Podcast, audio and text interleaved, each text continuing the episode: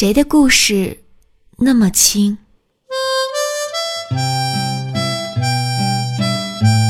？J 走在我边上，他开始倾诉他最近工作不顺利。我搜索脑内可以安慰他的词汇，认真而无力地做出回应。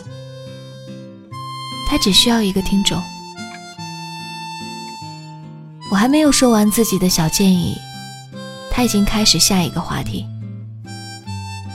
我抓抓头，继续认真听他讲。过马路的时候，他轻声说：“当心车。”有时候会伸手悬空护一下，有时候自顾走在前面。他拿出烟，点燃抽起来，会稍稍离我两步距离。这时候，我想，他在想什么呢？想到这里的时候，我觉得，我这种应该算是挺称职的好朋友吧。S 发来微信说：“陪我下午茶吧。”我回复：“嗯，好的。”我到的时候，他基本都还没来。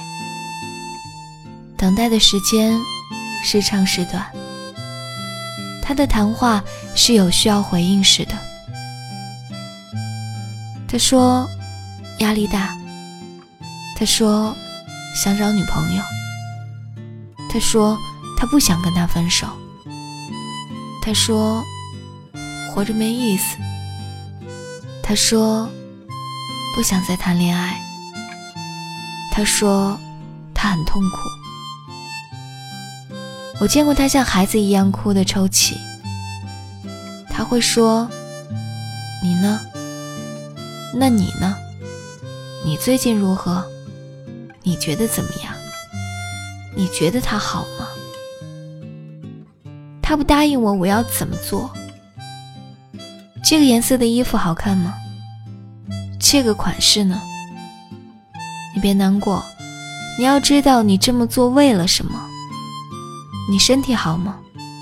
要不要我帮你买药？他为我做了很多事情，我为他出了很多主意。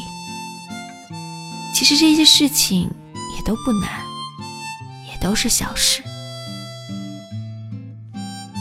Z 打来电话说：“我们 L 妹妹在忙什么呢？”久未问候，也没什么特别的事情，就是问问你最近好不好啊。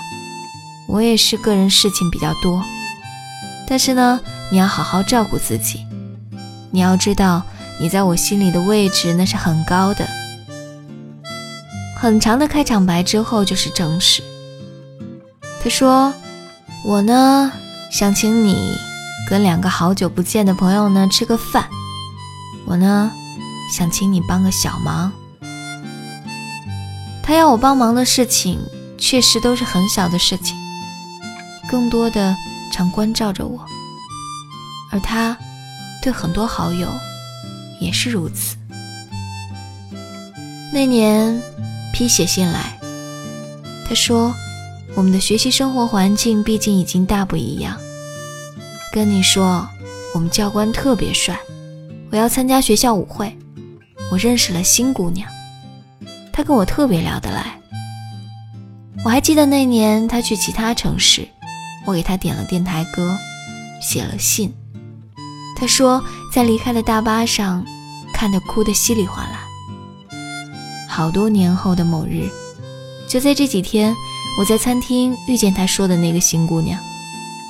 我们也算彼此认识，聊起他的近况，寒暄几句，我便逃回自己桌。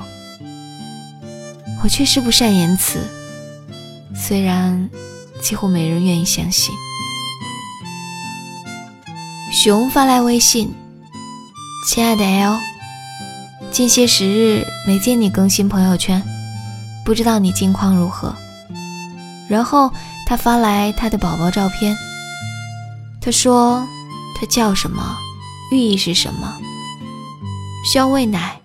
我已困倦，下次聊，晚安。”我们网友多年，到底有多久？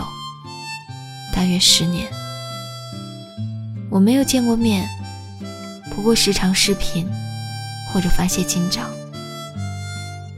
故事总归写不完，好友忽远忽近，不去探究最是洒脱。